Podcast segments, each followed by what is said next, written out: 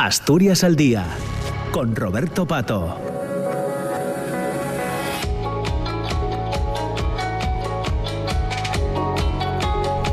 Y con Amor Argüelles en la realización técnica del programa ya en esta segunda parte. Son las 10 de la mañana y casi 8 minutos. Ya nos hemos puesto al día con el boletín de noticias de las 10. Saludamos también a todas las personas que se incorporan ahora a la sintonía de la radio pública en Asturias, de RPA. Estaremos juntos en este caso hasta las diez y media de la mañana con la segunda parte de Asturias al Día. Hoy queremos eh, charlar con el escritor, el columnista, doctor en Filosofía y Letras y profesor titular de Lingüística en la Universidad de Oviedo, Enrique del, del Teso. Le hemos invitado para bueno, conversar unos minutos con nosotros. Ya les digo, hasta cerca de las diez y media.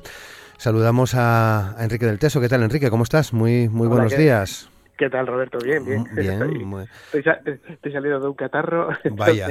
si me lo preguntas ayer, te hubiera dicho que regular. Pero bueno, vamos saliendo. Catarros en esta época eh, rara también en lo climático, Enrique. Sí, sí, pero también no sé, no sé por qué me tocó a mí esto, porque no, no veo que haya muchos catarros por ahí. No sé. Bueno, pero sí es rara, es rara la época, sí. Bueno, la última vez que charlamos lo hicimos en relación a, el que creo que es tu último trabajo publicado, mm, La propaganda ultraderecha y cómo tratar ah, con ella, de Edición Estrella, un libro del año pasado, del año 2022. ¿Cómo van las cosas con el libro, Enrique? Bueno, tuve bastante, bueno, de ventas no lo sé porque no lo sigo eso, eh. pero tuve bastante actividad en torno a en torno al libro y a la materia de la que trata. Y, bueno, y sigo teniendo algunas, algunas invitaciones pendientes de, de charlas y coloquios sobre ese tipo de materia, ¿no? El, cómo está cómo está funcionando, cómo está afectando a la sociedad la propaganda de ultraderecha, cómo está creciendo la ultraderecha y cómo está eh, viciándose el ambiente público con la propaganda de ultraderecha. Bueno, pues algunas cosas seguro que hablamos en eh, a lo largo de, la entrevista. Para empezar, el lenguaje tiene mm, mucha más importancia de lo que pensamos, no solo en la comunicación, en, en, la comunicación oral que tú y yo estamos haciendo, por ejemplo, en estos momentos, sino en la comunicación política, en lo que leemos, en lo que escribimos. El lenguaje es fundamental, Enrique. Sí, el lenguaje, es que en, política el, el grueso eh, el grueso ahora mismo, incluso de manera viciosa, es, la comunicación. Yo siempre creo que la comunicación es una parte de... Eh, yo, para mí en la política la comunicación es casi el equivalente de lo que la enseñanza es la didáctica. Es decir, que yo no creo, o sea, no parece que tenga sentido decir que una clase está bien dada pero mal explicada. Si está mal explicada, está mal dada. Y me acerco a creer que no existen políticas bien hechas y mal comunicadas. Eh, un, gestor siempre tiene está en un triángulo, que es el gestor, los gestionados y la cosa gestionada. Entonces, si yo, por ejemplo, estoy gestionando la educación en Asturias, pues tengo que gestionar bien la educación, pero tengo que gestionar bien a los gestionados. Es decir, si estoy haciendo cosas justas, pero que de alguna forma estoy ofendiendo a, los, a las personas que consumen el servicio o que participan en el servicio, o estoy dando una impresión equivocada de lo que tiene que hacerse, el resultado final es malo. Entonces, claro, en política eh, el lenguaje es todo. Es que cada palabra, parece que las palabras significan cosas, se refieren a cosas, pero no es así. Las palabras conectan las cosas con, con el repertorio emocional que, tiene cada uno y activa eh, unas, unas vías em, eh, unas vías nerviosas, digamos, u otras. Y eso afecta muchísimo a las conductas y afecta mucho a las decisiones que la gente toma. Afecta también eh, a que la gente, eh, ten en cuenta que yo ahora mismo, mientras hablo contigo, estoy utilizando una parte muy pequeña de las cosas que yo sé, y tú también. Es decir, estamos em, exprimiendo muy poco de nuestros conocimientos. Las palabras pueden hacer que ese poco sea realmente muy poco. Es decir, que no, nos portemos como verdaderos idiotas, aunque no lo seamos, eh, no empleemos lo que sabemos en, las conductas. Y, por supuesto que esto puede hacer. Por ejemplo, mira, te, cito algo que, que hoy, hoy, esta mañana que el, no algún representante de los fiscales conservadores pues anima a Feijó a que llegue al gobierno y que desaloje todas estas leyes que está haciendo el gobierno con los filoetarras. Claro, esa expresión de filoetarra lo que busca es que deje de pensar, deje de, utilizar las cosas que sé y de repente ponga una capa oscura sobre lo que está haciendo el gobierno como si lo que está haciendo el gobierno tuviera algo que ver con ETA o con algo parecido. Entonces, claro que sí, que las palabras influyen mucho. Claro. Y, van dirigidas en estos, en estos tiempos a las emociones. La política ahora es eh, emoción. Voy, voy a tu corazón, apelo a tu, a tu corazón, ¿no? A tus sentimientos. Sí, y además intentan que con, con las emociones asociar ciertos estados de malestar con, eh, con, con, eh, con, con elementos que no tienen nada que ver con ese malestar, pero que son también emociones negativas que confirman el malestar de partida. Me explico. Si yo estoy con trabajo precario, si el, sueldo no me llega, si los precios suben, y entonces, claro, de, ¿por qué sucede todo esto? Sucede todo esto bueno, pues porque hay una, serie de, una serie de condiciones, pero la razón de que mi sueldo sea bajo y que mi trabajo sea precario, pues se debe a cómo está la, la, legislación laboral, se refiere a cómo me está tratando la empresa, etcétera. Pero si me llega alguien y me dice, claro, aquí cada vez estamos peor, los precios suben arriba y claro, tenemos que estar con los filoetarras, hablando de esas cosas que se van con los filoetarras, entonces claro, como a mí lo de etarra es una me genera una emoción negativa, yo ya estoy en una emoción negativa, asocio las dos emociones negativas y dejo de pensar en el empresario, en la empresa, en, los impuestos que los ricos no pagan y paso a pensar, a, identificarme con los que están contra ETA como si e, ese fuera el marco que, tiene que ver con, mi malestar. Esto es lo que está generalizando la ultraderecha, pero que ahora tiene mucha importancia porque los partidos conservadores están asumiendo esos métodos. El Partido Popular ya incluso empieza a rozar con la Unión Europea conscientemente y eh, se está intentando hacer una, transferencia emocional de estados de frustración hacia elementos identitarios de tipo unas veces nacional, otras veces racial, otras veces eh, aquí, por ejemplo, se habla mucho de, de España, lo que es España y lo que es anti-España. Entonces, entonces, mm, cuanto más estemos pensando, cuanto más esté asociando lo que me va mal con el hecho de que España tiene enemigos, pues más, más en, un, en un absurdo estamos, se está produciendo el debate político. Claro. Mañana hablaremos de la, de la libertad de prensa, del Día de la, de la Libertad de Prensa. Eh, mm, al hilo de lo que cuentas, Enrique, eh, mm, somos eh, poco autocríticos, generamos mm, poca, poca crítica, tenemos poco sentido crítico. Eh, triunfa la desinformación con, en todo este conglomerado que tú nos estás eh, contando? Sí, yo em, una cosa que tengo que decir en favor de los periodistas es que bastante hacéis. Quiero decir que es que el, ambiente que te voy a contar, eh, el ambiente es feroz, porque tú tienes ahora, o sea, la, profesión periodística, la sensación que tengo es que cayó mucho en condiciones, en salarios, en, en todo. tiene que competir con la red social y muchas veces efectivamente los periódicos no, no tienen el, debido filtro porque la gente quiere respuestas fáciles y rápidas a, a, lo, que está ocurriendo. Entonces, claro, si de repente alguien dice una...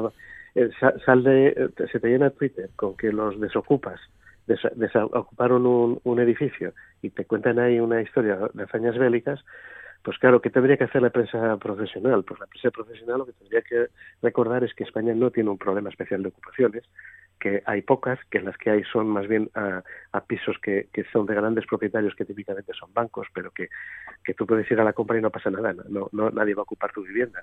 Pero claro, esto que acabo de decir es un, es un relato que vende mucho menos que la historia de hazañas bélicas de unos tipos vestidos de negro que entran eh, en, un, en un edificio supuestamente ocupado por antisistemas. ¿Qué puede hacer ahí la prensa?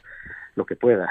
Lo que pasa es que yo creo que, que la prensa sí tiene que eh, automedirse. Me acabas de preguntar por las palabras. Eh, una cosa es que la, que la gente o los protagonistas de las noticias utilicen un vocabulario interesado y otra cosa es que lo reproduzca el periodista. El periodista tiene que hablar con su lenguaje, no con el lenguaje interesado de quienes quieren esparcer cierta, cierto tipo de, de, contenidos y eso sí que lo podéis hacer, darle un par de vueltas a, las expresiones que hay que decir o no decir. Claro. Bueno, eh, eh, Enrique, publicas eh, semanalmente, creo, ¿no? Es eh, en la Voz de Asturias, bueno, también en otros, en otros medios, participas en, eh, en, otros medios, pero el otro día te leía en, una de las, de las columnas de, hace unos días en torno a, a las elecciones, ¿no? Digamos, como marco general, próximo 28 de mayo. Eh, no hay alternativa al voto popular, decías, todo lo que no empiece y termine con el voto popular es dictadura y todo lo que es dictadura es violencia y pérdida de derechos. Eh, ¿Somos conscientes del el poder que tenemos los votantes? No, yo creo que no, no somos conscientes y lo que ocurre es que el, el, voto, o sea, por lo que decía eso, que es una, una obviedad, claro. es para que no se, es para que no se malinterprete, eh, que, que todos actuamos mm, como individuos inteligentes y como masa no pensante, todos eh, en un momento u otro y a veces nos gusta eso. Yo cuando voy a un concierto de rock me gusta ser masa no pensante y dejarme, eh, no sé, participar de la euforia, ¿no? De lo que, de lo que hay ahí. Entonces ahora hay técnicas muy sofisticadas a través de, de red social, a través de ciertas formas de, de, comunicación y marketing para que votemos masificados y para que votemos enfadados y votemos como si estuviéramos al límite, defendiéndonos de alguien o de algo.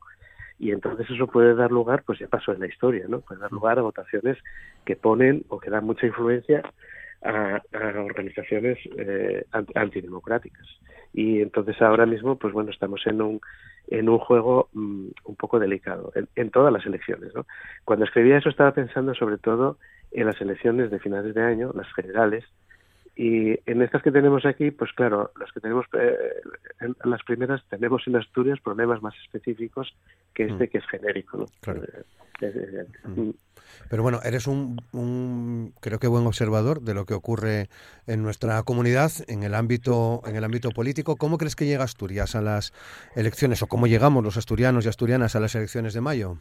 Em, bueno, en primer lugar, en Asturias, la tendencia más fuerte es, es orgánica, es decir, aquí siempre ocurre lo mismo.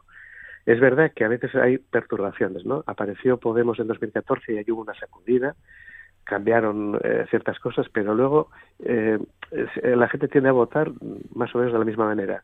Eh, normalmente creo que ganará Barbón, eh, porque ese es el guion, que aquí nos apartamos muy, muy poco del guion. En Asturias, ¿cómo llegamos? Pues cada vez está siendo más evidente que tenemos un sistema territorial disfuncional en España y eso nos perjudica a algunos. A mí me molesta mucho esta, este paletismo de las comunidades autónomas, como por ejemplo ahora el del presidente de Andalucía, eh, dejen a Doñana, esto es cosa de los andaluces, que pinta aquí España. Ese, ese paletismo me molesta. Sin embargo, eh, creo que en Asturias mm, va siendo hora de que, de que eh, la, política sea un poco reivindicativa. ¿Qué es lo que ocurre aquí? Lo que ocurre es que eh, Asturias es el 2% de España, es el 2% del territorio, de la riqueza y de la población de España. Y esa pieza tan pequeñita está en el mismo juego que Madrid, que es un estado dentro del estado, que Andalucía, que es un monstruo, que Cataluña, que es otro monstruo, que el País Vasco, que tiene una relación casi confederada con el Estado. Entonces, claro, en esos vaivenes, pues se, se está produciendo un, un fenómeno que se observa en el tercer mundo, que es de que la población se está concentrando en pocos núcleos que acabarán siendo inhabitables. Si vas a Venezuela, pues ves que la población está en dos o tres ciudades y todo demás son desiertos. Y aquí está yendo todo hacia Madrid, se está desertizando Asturias y otras comunidades, pero Asturias es muy marcado, eh, pero no porque en Madrid se esté gestionando mejor, sino porque es un juego disfuncional que está llevando la riqueza del país hacia ahí.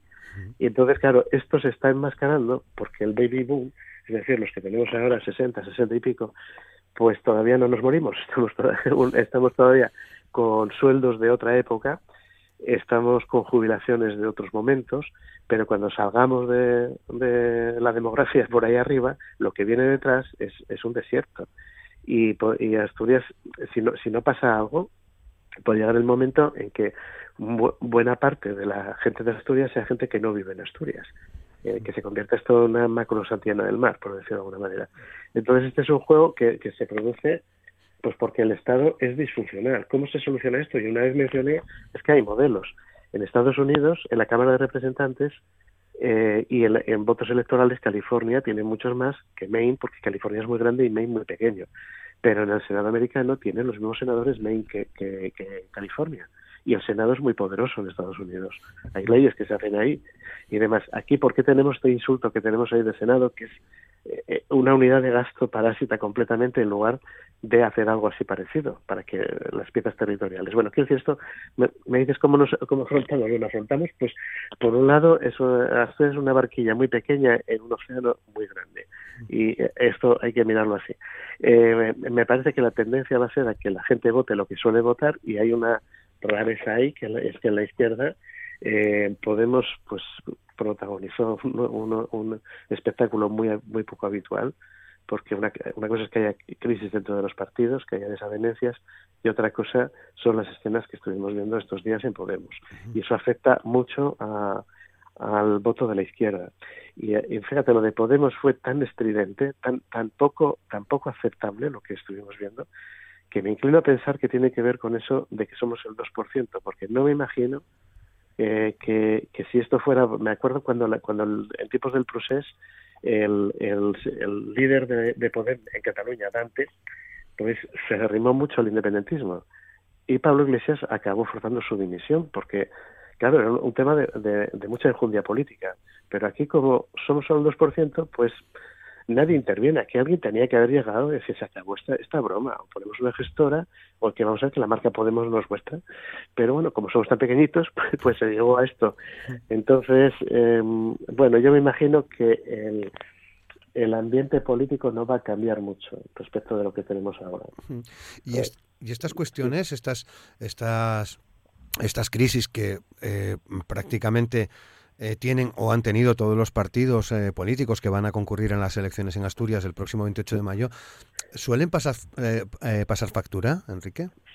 Sí, sí, en, en, Asturias menos que en otros sitios, pero sí, claro, suelen pasar. En el caso de, en el caso de Podemos va a ser importante y luego, por ejemplo, puede, puede afectar mucho a Gijón en, en las municipales, porque Gijón yo me imagino que ganará el PSOE, aunque es un poco Ah, eh, yo no sé si los instrumentos demoscópicos perciben bien lo que se mueve en torno al foro, porque en el foro hay varias pulsiones y esta pulsión antipolítica, eh, que muchas veces asociamos con la extrema derecha, em, digamos foro como parece una cosa que no es ni PP ni PSOE ni no sé qué, pues atrae a, ese, tipo de voto también.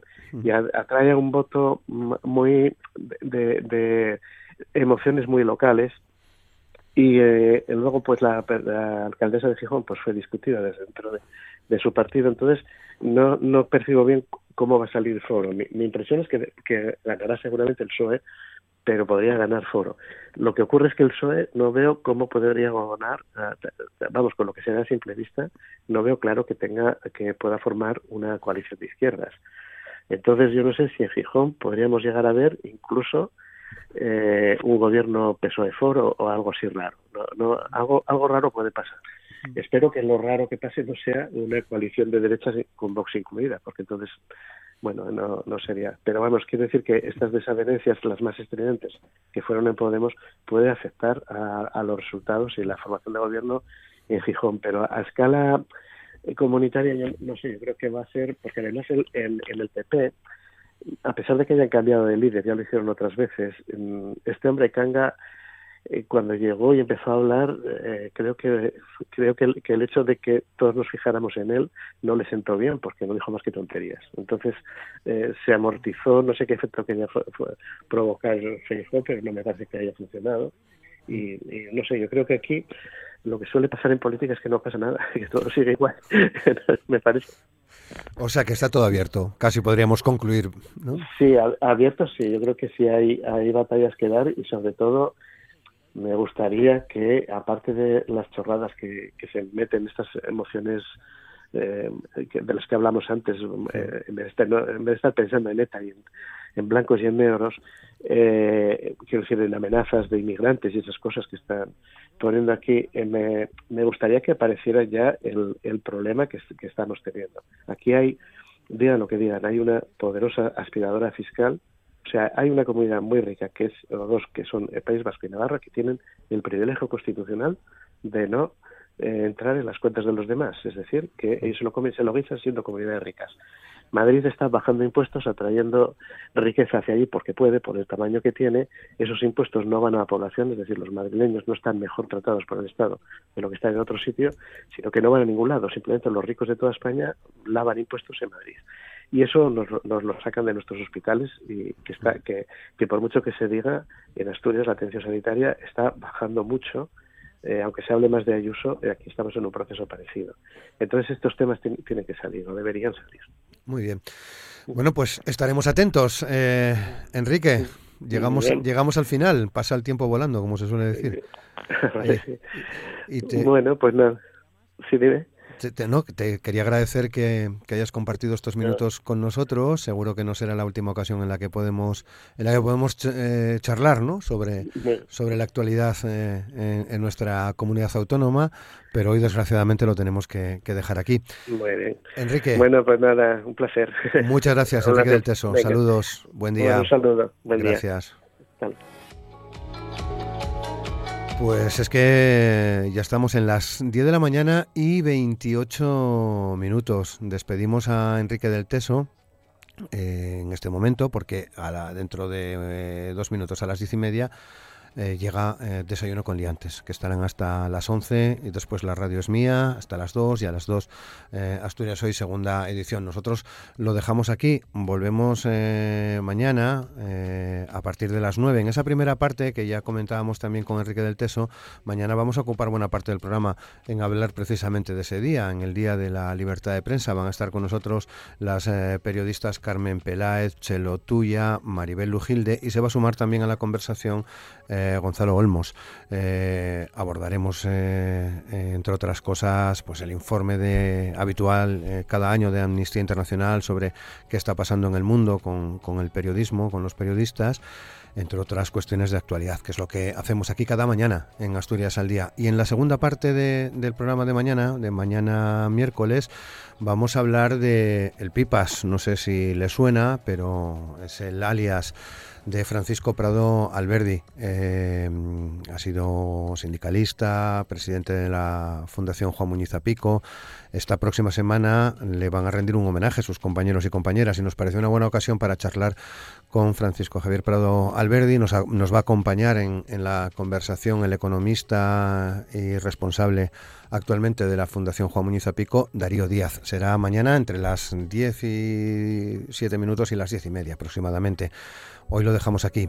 Que tengan un feliz eh, martes. Volvemos mañana. Saludos.